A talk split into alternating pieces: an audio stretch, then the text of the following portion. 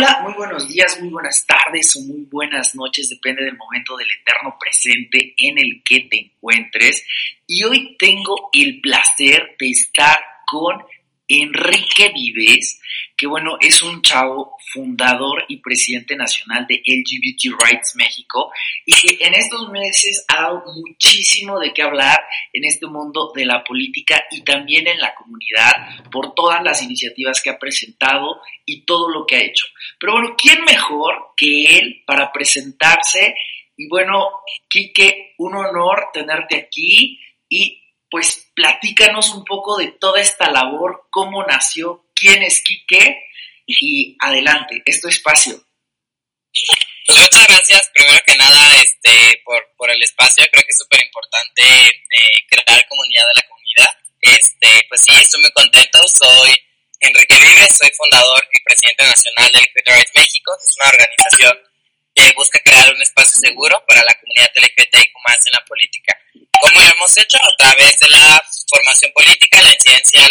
y la participación ciudadana. Somos organizadores del primer Parlamento Juvenil LGBTIQ de la Cámara de Senadores, del Parlamento para la Diversidad Sexual y de Género de la Cámara de Diputados del Congreso de la Unión y ahora también organizadores del, eh, de los parlamentos LGBT en los estados. Ya estamos muy feliz de haber realizado el primer Parlamento LGBT en el Congreso del Estado de Oaxaca y además decirte que soy oaxaqueño, entonces pues ya, no, es una coincidencia que Oaxaca haya sido el, primer estado. Oye, pero ¿qué fue lo que te motivó? O sea, porque hay un antes y un después. Eh, siempre platica la diputada Salma de cuando llegaste a su oficina y, le dijiste, oye, ¿sabes qué? Quiero hacer esto. Pero antes de, lo que le hayas dicho en la oficina, ¿qué fue lo que te motivó a ti desde Oaxaca decir, ¿sabes qué? Quiero, quiero ser activista, quiero luchar por los derechos de las personas de la comunidad gay. ¿Qué fue ese, e, esa chispa que encendió la llama que provocó todo esto? Pues, ve, o sea, yo soy de Oaxaca, yo, yo inicié con activismo ambiental, ¿no? O sea, en, Oaxaca yo tengo un, eh, un, jardín que antes era un basurero, lo rescatamos, ¿no? Entonces, ahí nace como que ese, ese amor por, por la vida pública, digamos, ¿no? O sea, yo estaba en temas ambientales, me metía, eh, que reciclaje, todo el rollo, ¿no? Y cuando, cuando me, eh, pues primero, eh, yo tenía un amigo que se llama Pablo Demetrio, que este, era regidor electo y falleció de COVID, ¿no? Y a mí eso me, me, me pegó muchísimo porque, bueno, él era de la comunidad LGBTIQ+, y yo creo que a nadie le debería costar tanto llegar a un espacio de representación solamente por ser de la comunidad, ¿no? Entonces, ese fue como el primer golpe de realidad, ¿no? De, de, y que en Oaxaca siempre el mayor consejo que me daban es que si quería hacer política, lo tenía que hacer en el closet, ¿no? Entonces yo cuando me mudo a, Ciudad de México para estudiar la universidad, eh, conozco a mi actual pareja, Rodrigo, y empezamos a, fuimos a ver a la diputada y, yo todavía en el closet, digamos, ¿no? Este, la verdad es que el de México fue como mi salida política del closet. Y este, cuando conozco a la diputada Salma, salimos de ahí y dijimos, tenemos que hacer algo. Eh, tenemos que hacer algo para incentivar esta formación política y para, para que realmente haya un espacio seguro para la comunidad LGBT en la política, ¿no? Entonces realmente fue, pues, varios golpes de realidad, ¿no? Este, de que, eh, pues, de ese miedo de, de, que si estaba yo en política no podía ser abiertamente eh, bi porque no le iba a gustar al electorado, literalmente, ¿no? Entonces creo que, que ese fue, fue como un salto y, yo lo digo como un acto de valentía, ¿no? O sea, de salir del closet, de alzar la voz y, y así nace el Youth México. O sea, Rodri estaba fuera del closet y tú todavía estabas entre azul y buenas noches. Justo, sí. Sí, Rodrigo ya, Rodrigo salió del closet creo que desde los 15, entonces, pues ya, ya tenía, él, él me lleva dos años, ¿no? Entonces ya tenía él una, pues ya, buen tiempo fuera del closet, ¿no? Entonces, verlo a él yo creo que me inspiró mucho, ¿no? A, a, primero, pues ya como estar en una relación, evidentemente, pues yo creo que a nadie, bueno, a excepción de, de algunas cuantas personas, pues nadie le gusta vivir una relación escondida, ¿no? Entonces, sí creo que al inicio era muy fuerte, o sea, era como de, no sé, si subo una historia en Instagram, la van a ver mis amigos de la universidad, la va a ver mi familia, ¿sabes? Como que ese miedo latente de decir, güey, eh, pues sí, este, creo que como que me empoderó mucho de decir, no me tiene que importar nada de lo que opinan las demás personas y salir del closet, ¿no? Y después en política, que fue pues, muy diferente, ¿no? Sí, otro mundo, o sea, que es muy fuerte porque, digo, en política no se tientan en el corazón en decirte las cosas cuando te tienen que decir algo. Entonces, bueno, eh, muy fuerte. Y ahora, cuando entraron, ¿qué fue lo que, quién empieza la plática? ¿Qué le dicen a Salma? Salma, ¿qué te dice? O sea, ¿qué, qué pasó eh, eh, en ese momento que para mí fue crucial para que sucediera todo esto? Sí, pues nosotros fuimos a ver a Salma porque la fuimos a, entrevistar, porque yo, yo cuando me, cuando me mudé a Ciudad de México, yo güey, quiero visibilizar, bueno, ayudar a visibilizar a las personas de la comunidad LGBTQ más en espacios de representación, ¿no? Entonces, ¿quién mejor por empezar que por la diputada Salma?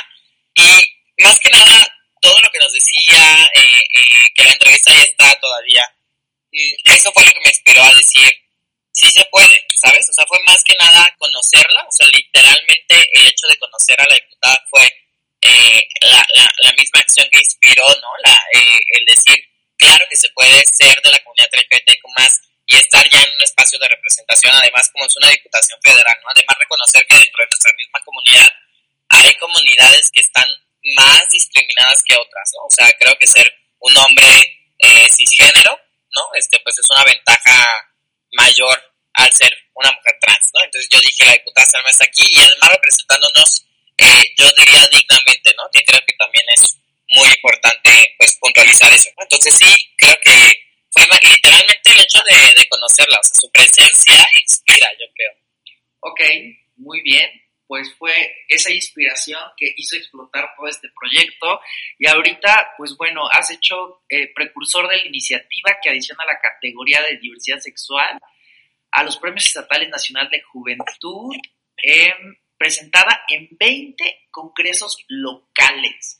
Cuéntanos un poco de esa experiencia de los 20 congresos locales, cómo fue la presentación, cómo ha sido la interacción, cómo te has ido moviendo. Sí, pues, o sea, eh, ese proyecto nace en un parlamento, justamente hace ocho meses, en, en un parlamento del Senado, y de ahí es donde yo veo la importancia de los parlamentos, porque realmente son ejercicios donde sí pueden salir propuestas reales. Entonces, eh, pues bueno, a mí me pidieron hacer un, una propuesta legislativa, yo tenía 20 ideas, ¿no? Este, de qué hacer, estatal de la juventud en, mi estado, en Oaxaca, por protección al ambiente. Entonces fue cuando, eh, con esas vivencias, esa experiencia de haber ganado el premio y reconocer que el premio es más que eso, ¿no? solamente es un premio que te dan y, y, y y dinero que te gastas, ¿no?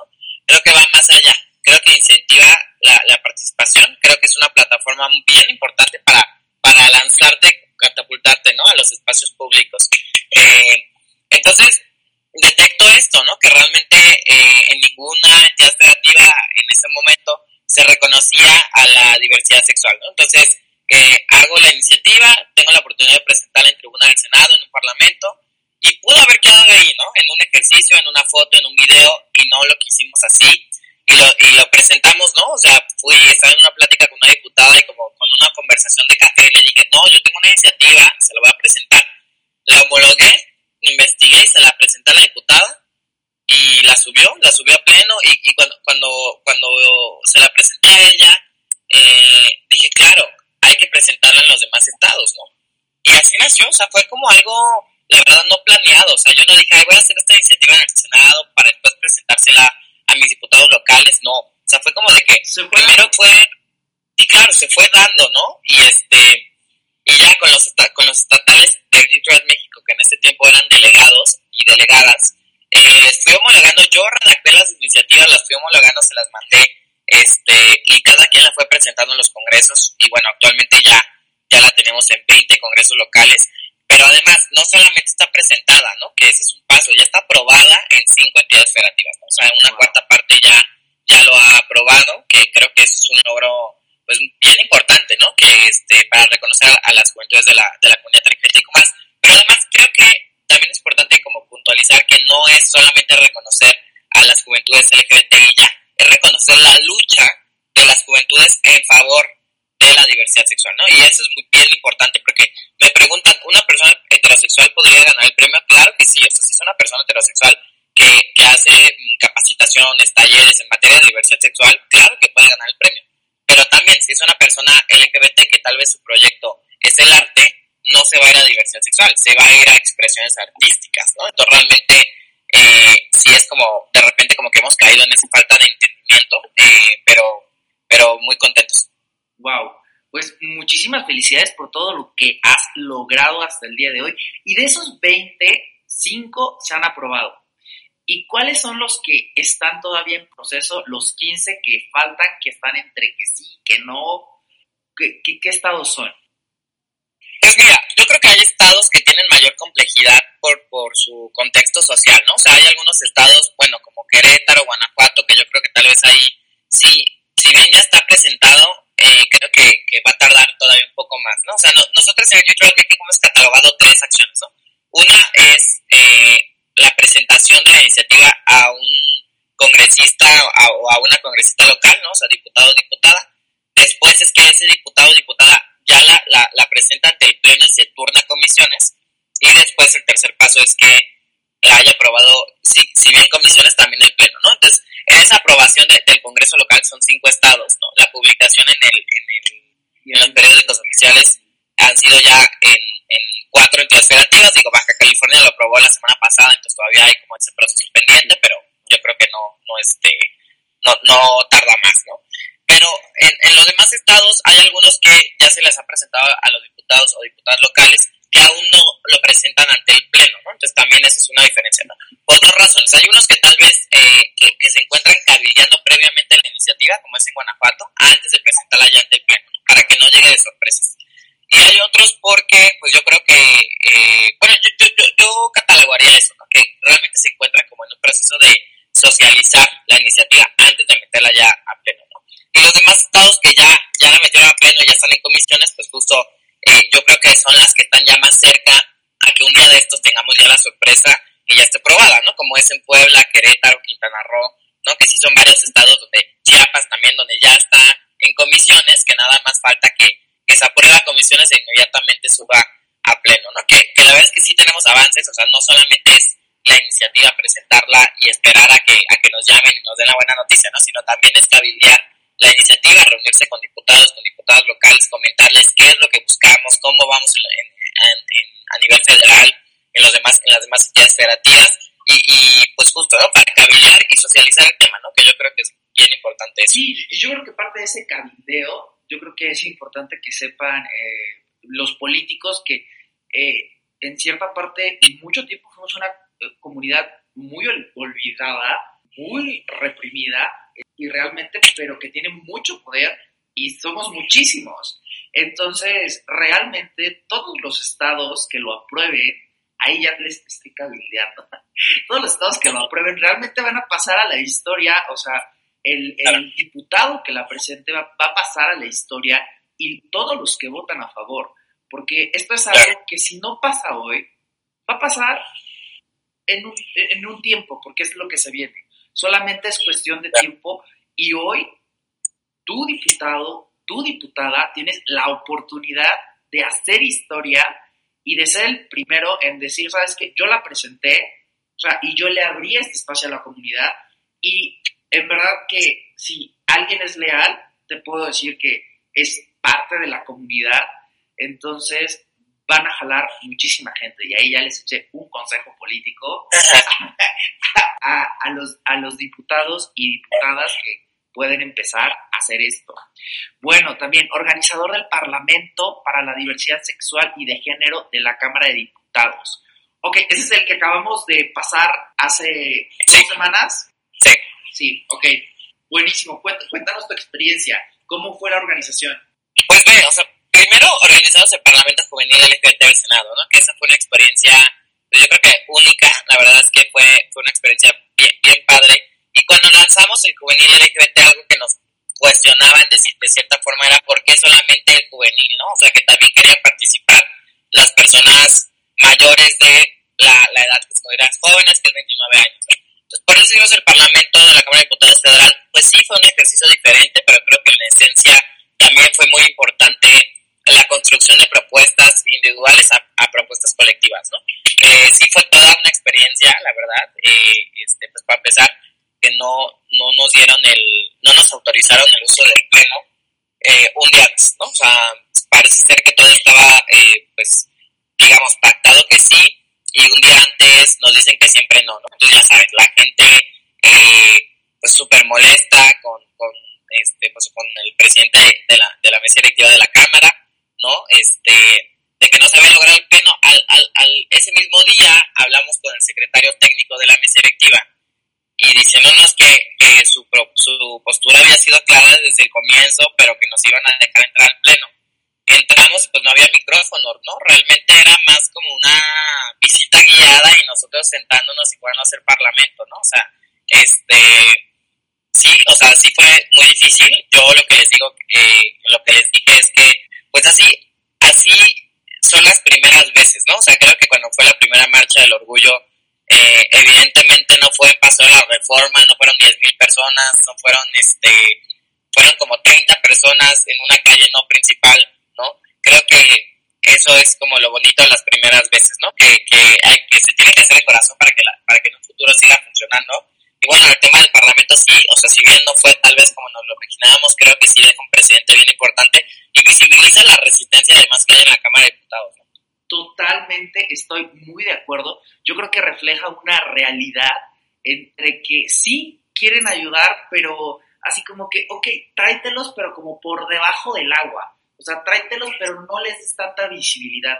Tráetelos, pero entonces todavía hay esa resistencia de ciertas ideologías políticas o personas o creencias o quien sea, pero que digo que al final, para mí, el hecho de que nos hayan apagado los micrófonos fue un éxito, porque eso dio muchísimo de qué hablar y te lo aseguro que el próximo año que lo organices no va a pasar porque no van a querer o sea, ser las personas responsables de, de lo mismo. Entonces, evidenciaron esa falta de, de, tolerancia.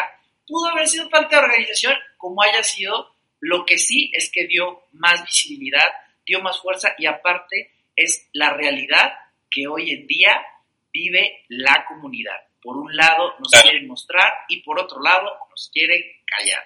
Entonces, la verdad, a mí me encantó. O sea, tuve el, el, privilegio de poder posicionarme, aunque sea a voz abierta, y la verdad es que muchísimas gracias por todas las experiencias que nos has hecho vivir a las personas de la comunidad.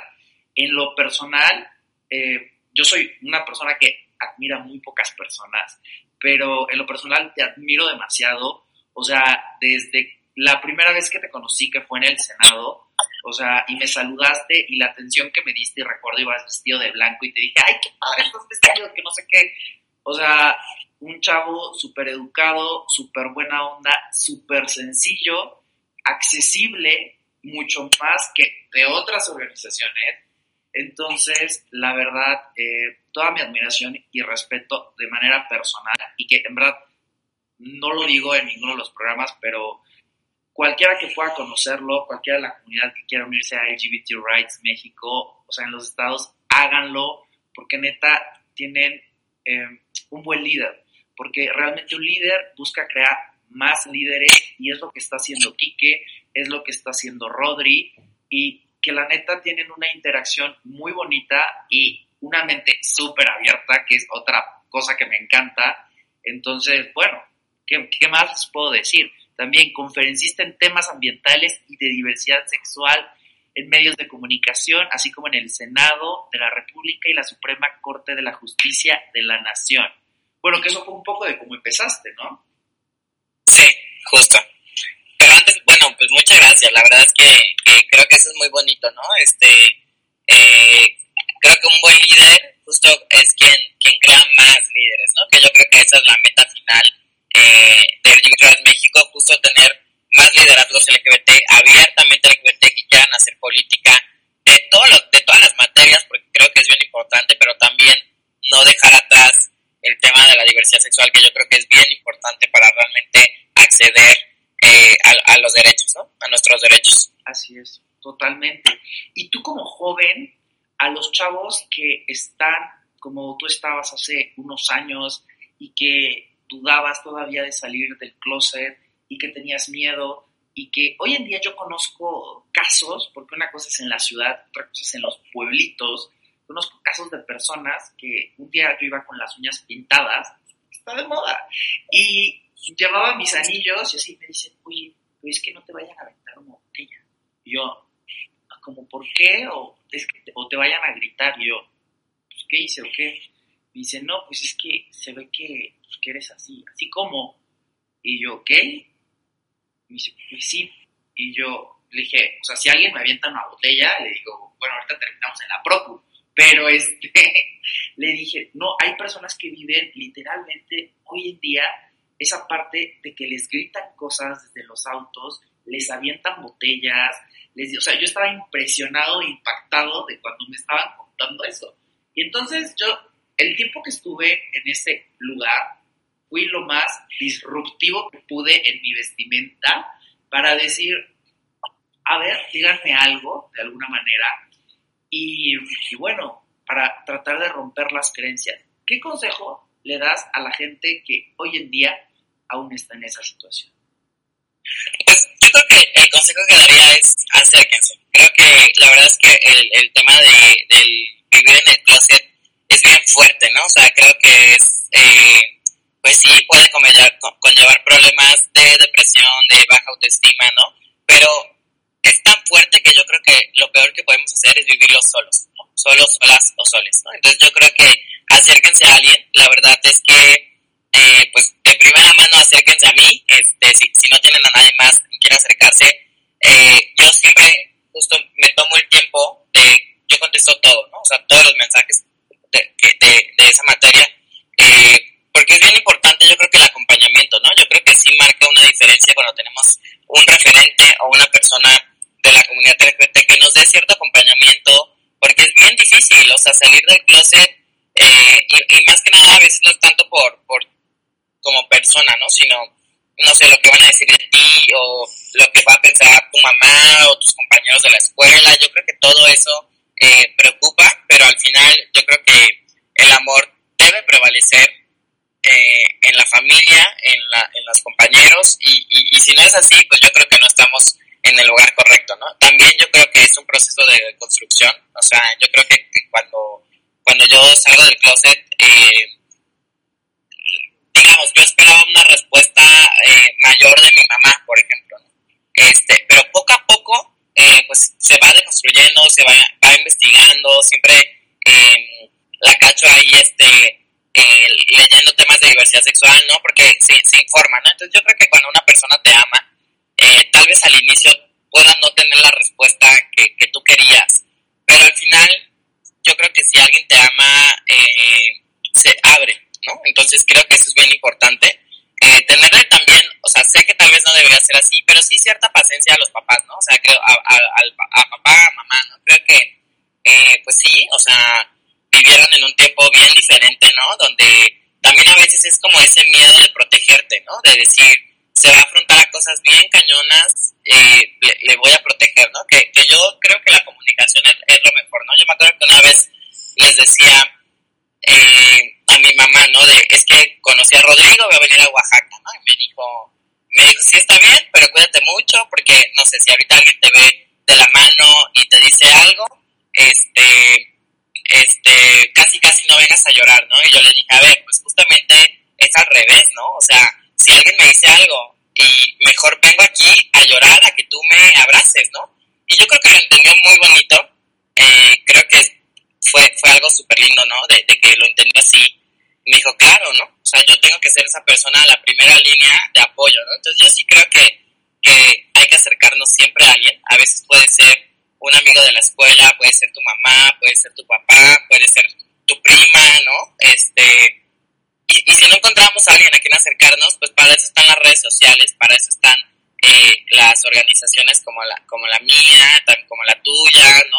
Y, estamos personas como yo creo que como tú, como yo como cualquier persona eh, que está en toda la disposición de abrir, de abrazar, de escuchar, ¿no? Entonces yo creo que el mayor consejo es acérquense a alguien. Ok. Pues muchísimas gracias por tu tiempo, pero todos los que vienen y he entrevistado siempre les tengo que sacar algo de su vida personal.